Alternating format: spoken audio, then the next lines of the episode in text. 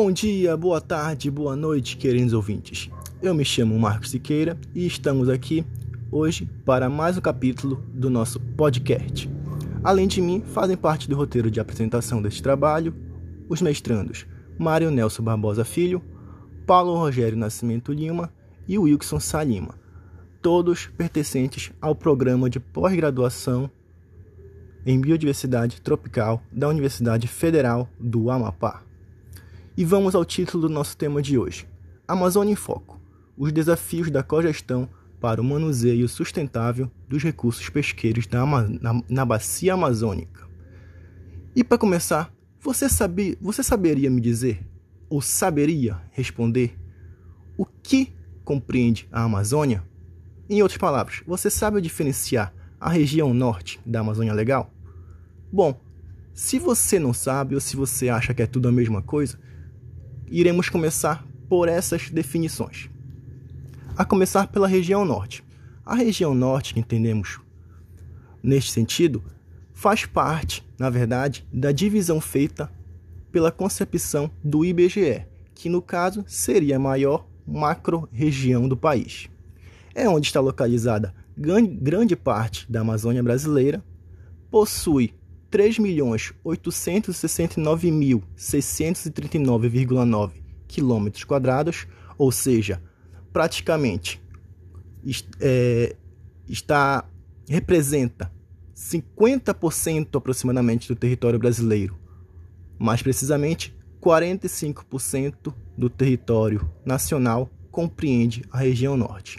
Além disso, fazem parte desta região as unidades federativas Acre, Amapá, Amazonas, Pará, Rondônia, Roraima e Tocantins. Partindo da região norte, vamos agora ao conceito de Amazônia Legal. O que, que seria a Amazônia Legal, queridos? A Amazônia Legal, quando falamos em Amazônia Legal, na verdade nós estamos falando da Amazônia que é chamada Amazônia Brasileira, que foi instituída pelo decreto número 1806 1953 durante o governo de Getúlio Vargas. A partir de então, os estados de Mato Grosso, Tocantins, que na época fazia parte do estado de Goiás, e também metade do Maranhão foram incorporados a essa região. Ou seja, além dos estados, fazendo uma comparação com a região norte, além das unidades das sete unidades federativas que são exclusivas da região norte, nós temos parte do Mato Grosso, do Tocantins e do Maranhão, inseridos na Amazônia Legal. E vale ressaltar que não necessariamente todos esse parte, todas essas três partes desses estados foram inseridas na mesma ocasião, mas a forma como a legislação foi feita permitiu que posteriormente isso fosse concretizado. Com isso, o, a intuição do governo era que chegassem, chegasse mais desenvolvimento à região.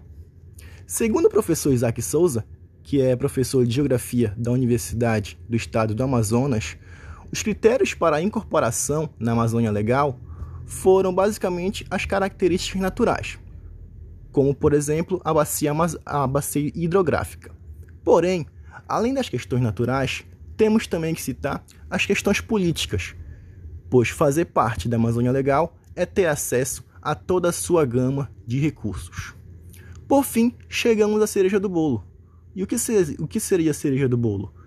A Amazônia Internacional. A Amazônia Internacional engloba nove países. São eles: Brasil, Bolívia, Peru, Equador, Colômbia, Venezuela, Guiana, Guiana Francesa e Suriname. Isso equivale a 7 milhões de quilômetros quadrados da América do Sul, sendo que destes 7 milhões de quilômetros quadrados, mais de 60%, mais de 60%, desculpa, estão inseridos no Brasil, que seria, no caso, a Amazônia Legal. Além disso, é, a Amazônia Internacional possui uma das maiores biodiversidades do mundo, fato que pode explicar um dos motivos para a, para a gestão dos recursos disponíveis neste imenso laboratório ser algo bastante complexo. Bom, a partir dessas definições, vamos em frente. Uma grande questão que entra quando falamos dos recursos pesqueiros, não só dos recursos pesqueiros, mas de todos os recursos que estão compreendidos na bacia amazônica, nós podemos é, mencionar a produtividade das águas, né, das águas amazônicas e também correlacionar com seu potencial pesqueiro associado às características químicas de suas águas. Em outras palavras, nós temos basicamente três principais tipos de água na bacia amazônica. E o que diferencia essas águas são justamente suas características químicas. Um, do, um, do, um dos locais que mais encanta os turistas, por exemplo, que, vão na, que viajam pela Amazônia, é o ponto onde se encontram as águas barrentas do rio Solimões com as águas escuras e, transpa e transparentes do Rio Negro. A poucos quilômetros de Manaus, que tem-se a impressão que os dois mares teimam em não se misturar. Este fenômeno é conhecido como o encontro das águas e também pode, apesar de não parecer, mas o que pouca gente sabe é que a bacia amazônica é repleta desses encontros entre rios. Temos também como podemos citar também, por exemplo, o encontro das águas que ocorre entre o rio Amazonas e o rio Tapajós, em frente à cidade de Santarém, no Pará. O que, que caracteriza estes. Como, o que poderia explicar esses, esses, esses fenômenos? Bom, a grande diferença de sedimentos seria um dos principais. E vale ressaltar que não é esse fenômeno é bem, digamos assim, natural, ou seja, você, você dificilmente irá conseguir é, em, em condições não naturais fazer com que é, fazer com que ele se se replique, ou seja, em pequena quantidade, por exemplo. Por exemplo, você pega uma piscina, ah, não vou colocar um pouco da água do Amazonas e um pouco da, do rio Tapajós. É claro que isso não irá funcionar, porque é, esse fenômeno só é perceptível e realizável em grandes proporções, ou seja, tem que ter uma grande extensão de água dos dois rios para que eles é, se encontrem.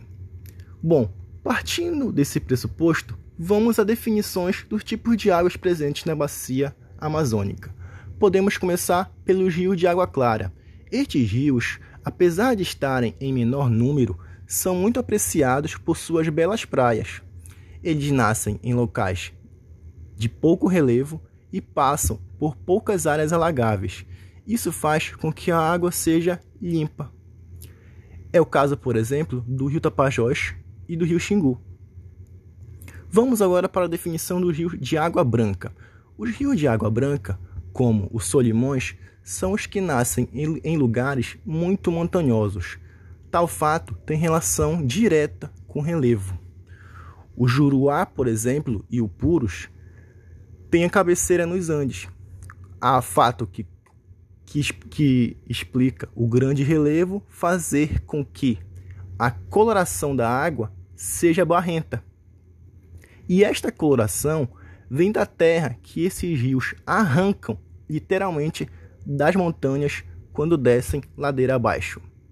Ao contrário do que pode parecer, essa coloração barrenta da água não significa que ela não seja apreciada pelos peixes, pois, junto com o barro, muitos nutrientes ajudam plantas a crescerem no leito do rio, servindo assim de alimento para os animais aquáticos. Por fim, temos as águas de água preta. Nessa, nessas águas ocorre o inverso. Elas nascem em locais baixos e não levam grandes sedimentos. Eles passam esses rios, no caso desse tipo de água, passam por áreas com solos encharcados e áreas alagáveis. Estas áreas têm muito material orgânico. Alguns animais são exclusivos desse tipo de água. Podemos citar, por exemplo, o peixe cardinal, que só é encontrado no Rio Negro. A partir disso, temos as incertezas as questões relacionadas à gestão da pesca e da projeção da captura, que conduziu à adoção do princípio da precaução, que visa manter uma atitude mais preventiva contra os potenciais riscos que comprometam o recurso ou o próprio meio ambiente. Basicamente, o que estamos falando aqui é que, apesar da biodiversidade de recursos ser imensa, imensurável na Amazônia, nós não podemos tratar esses, esses recursos como inesgotáveis. A partir desta abordagem, e como ela é bastante ampla, pode gerar confusão e certas resistências contra a adoção de um manejo sustentável, por exemplo. É importante ter em mente que, quando falamos neste tipo de abordagem, que seria a abordagem ecológica para a pesca especificamente, podemos tratar de quatro tópicos. Seriam eles: a mitigação do descarte de pescado, o manejo da pesca multiespecífica, a proteção de ecossistemas vulneráveis e a abordagem do ecossistema integrado. Falando da mitigação do descarte do pescado, ele é basicamente é, a diminuição do descarte que é realizado, por exemplo, quando você quer pescar uma, uma certa espécie, mas dependendo da forma como foi conduzida essa, essa pesca, você também pescou muitas outras espécies. Então, o que, que se faz? Geralmente, você pega a espécie que era o seu objetivo e geralmente descarta o resto. Então, a mitigação do descarte de, do pescado seria a diminuição deste descarte. Partindo para o manejo da pesca multiespecífica, seria basicamente falar, falarmos em equilibrar a quantidade de pescados feita para determinadas espécies, evitando com isso o esgotamento destes, destes recursos. Quando falamos na proteção de ecossistemas vulneráveis, é, a vulnerabilidade desses sistemas costeiros é muito variável, uma vez que tantos fatores podem ser determinantes, determinantes para o grau de impacto. Quanto às possíveis respostas da comunidade, podem diferir considera consideravelmente, dependendo do tipo de ambiente avaliado. A criação de leis que sejam mais claras e eficazes é um desafio a ser batido. Além disso, não basta que tais normas sejam criadas, é preciso que haja um, um, um acompanhamento mais eficaz e uma fiscalização. Ou seja, quando nós falamos da proteção desses ecossistemas, é, nós temos que criar mecanismos para literalmente protegê-los, ou seja, afastar com que a, com a pesca predatória ou desordenada prejudique prejudique a sua prejudique com que eles se restabeleçam, né? Na verdade, é isso. Partindo para a abordagem do ecossistema integrado, quando nós falamos em ecologia, por exemplo, frequentemente utilizamos a palavra ecossistema. Mas apesar dessa palavra ser muito utilizada, muitas pessoas não sabem o que ela significa. Pois apesar de fazer parte do nosso vocabulário, é, muitos não compreendem o real significado desse termo.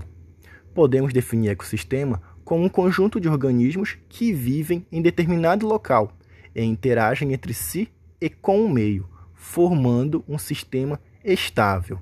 Ou seja, cada sistema é formado por várias populações de, de espécies diferentes, constituindo assim uma comunidade. Na verdade, é uma é como se fosse uma, uma cadeia, né? Você parte das do, de um grupo de indivíduos, parte depois para populações, depois população de diferentes espécies e assim o convívio dessas espécies com o meio, com o meio que, que está estabelecido ali é que vai gerar o ecossistema. Bom, é muito difícil é, apontar uma, uma solução, uma solução que seja definitiva para se manejar os, os recursos pesqueiros da Amazônia e conservar os ambientes aquáticos. É, mas uma que seria. É difícil determinar uma que seria a bala de prata, né? Tipo, ah, se você fizer isso, vai resolver.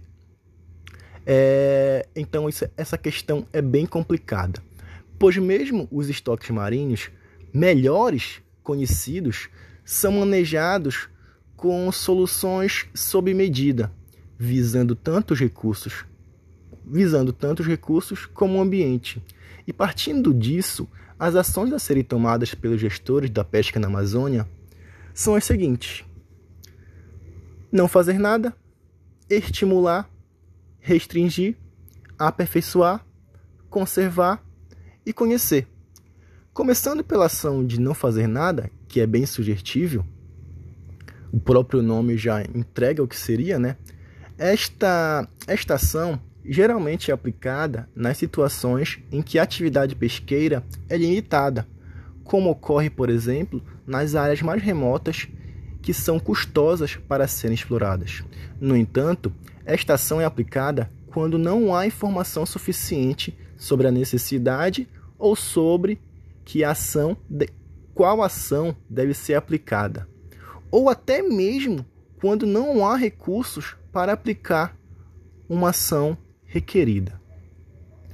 Esse desconhecimento sobre qual ação tomar é comum no início dos processos de gestão, principalmente quando há poucas informações sobre a biologia dos recursos ou sobre os processos ecológicos inerentes ao sistema de pesca. No entanto, esta situação se torna atual à medida que não se monitora a atividade pesqueira e se limita à disponibilização de informações aos gestores, impedindo-os de avaliarem corretamente o estado em que os estoques se encontram e também de tomarem medidas de manejo adequadas. Passando para uh, o tópico de estimular, quando falamos no estímulo à pesca, este se deu por órgãos governamentais de forma direta ou indireta é, e iniciou nos países amazônicos no início do processo de exploração. Começou no período colonial com o estabelecimento de pesqueiros reais destinados à pesca de peixe-boi e tartaruga, por exemplo, perpassando pelo período da borracha, quando milhares de pessoas do Nordeste brasileiro migraram para a Amazônia e intensificaram a pesca do pirarucu. Na fase seguinte, houve um estímulo para a ampliação da frota pesqueira ou da indústria de gelo e de processamento por meio de subsídios diretos ou de políticas públicas que apoiavam a implantação de infraestrutura ou a ocupação humana na região. Essa ação ocorreu no Brasil no final na década, da década de 60 e início de 1970, quando o governo apoiou por motivo por meio de incentivos fiscais, como por exemplo a isenção de impostos, financiamentos, é, facilidades de importações, a vinda de barcos e pescadores estrangeiros e a implantação de frigoríficos e indústrias de processamento de pescado na Amazônia. Desde então, não houve mais ações planejadas por parte dos governos para incrementar o esforço pesqueiro na região. É, e embora outras ações possam estimular indiretamente a pesca na região, é, como a formação de novos reservatórios de hidrelétricas, que geram um ambiente piscoso e atraem pescadores de outras regiões.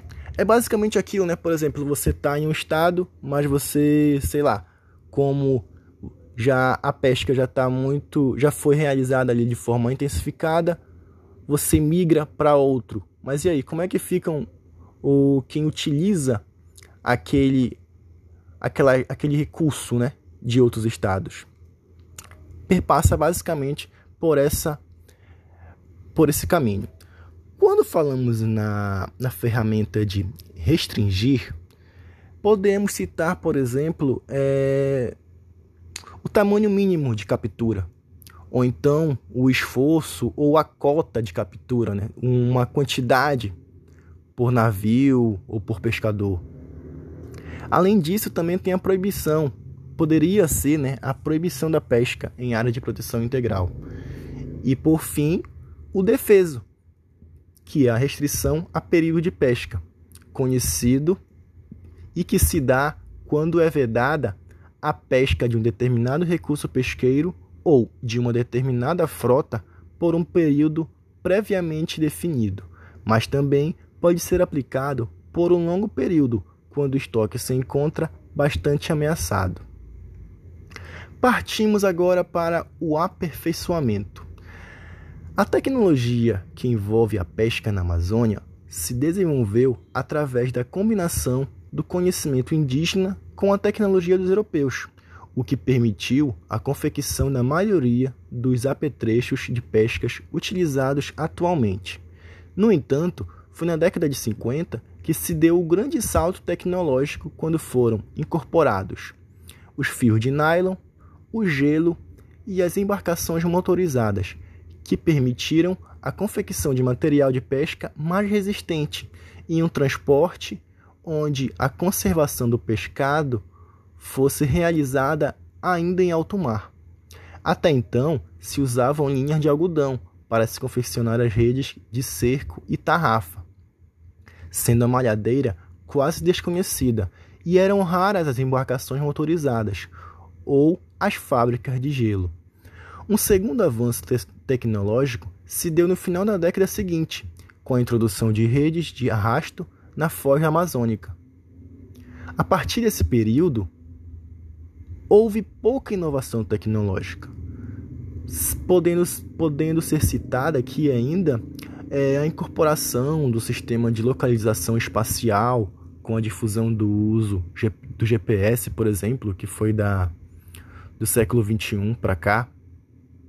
É, sendo assim, outras técnicas podem e devem ser desenvolvidas com a participação de instituições de ensino e pesquisa que atuam na área da tecnologia da pesca. É, falemos agora de conservação. A pesca continental é fortemente influenciada por outras atividades em sua bacia, que afetam não só a qualidade, mas também a quantidade de água e causam modificações na morfologia de seus rios a Amazônia perma permanece bastante conservada e as principais atividades que impactaram a região se concentram nas cabeceiras dos tributários, que drenam o sul da bacia, onde se encontram grandes áreas desmatadas e inúmeros rios represados. Estes impactos, embora causem grande impacto local, ainda não chegam a afetar diretamente os processos ecológicos das principais áreas pesqueiras. No entanto, modificações em suas cabeceiras, nos Andes e ao longo de suas áreas alagáveis possuem um potencial impacto para comprometer esses processos ecológicos e assim afetar expressivamente a produção pesqueira da região. Podemos citar dentre essas atividades danosas a esse ambiente é a agricultura, a pecuária, o desmatamento e os garimpos ilegais, que são responsáveis pelo intenso desmatamento que ocorre nas áreas alagadas e florestadas também. A estratégia de estabelecer áreas de proteção ambiental integral ou parcial nessas importantes áreas são de suma importância para fazer com que as fases do ciclo de vida das espécies importantes para a pesca sejam uma forma de garantir a manutenção dos serviços ecológicos das áreas alagáveis e da produção pesqueira. Bom, chegamos ao final agora, partindo para a ferramenta de conhecer. O que seria conhecer? É, as medidas de manejo da pesca empregadas até o momento na Amazônia foram baseadas em resultados de investigações do passado e na base histórica de dados de desembarque. A atualização dessas medidas e a necessidade de se buscar outras formas de se manejar os recursos depende da continuidade do monitoramento pesqueiro.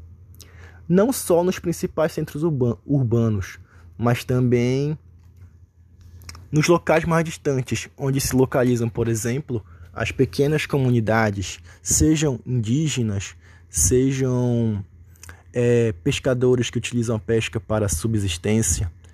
Então, além essa relação de, e junto com os estudos sobre ecologia e a dinâmica populacional dos estoques pesqueiros e conservação das áreas protegidas, é um grande desafio.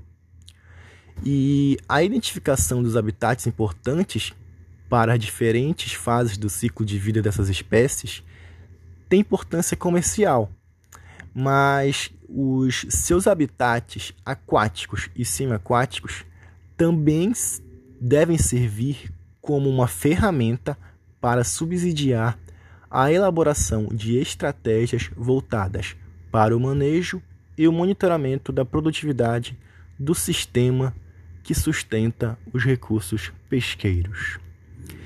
E é isso, meu amigo, meus amigos, espero que tenham gostado e terminamos por aqui. Um abraço.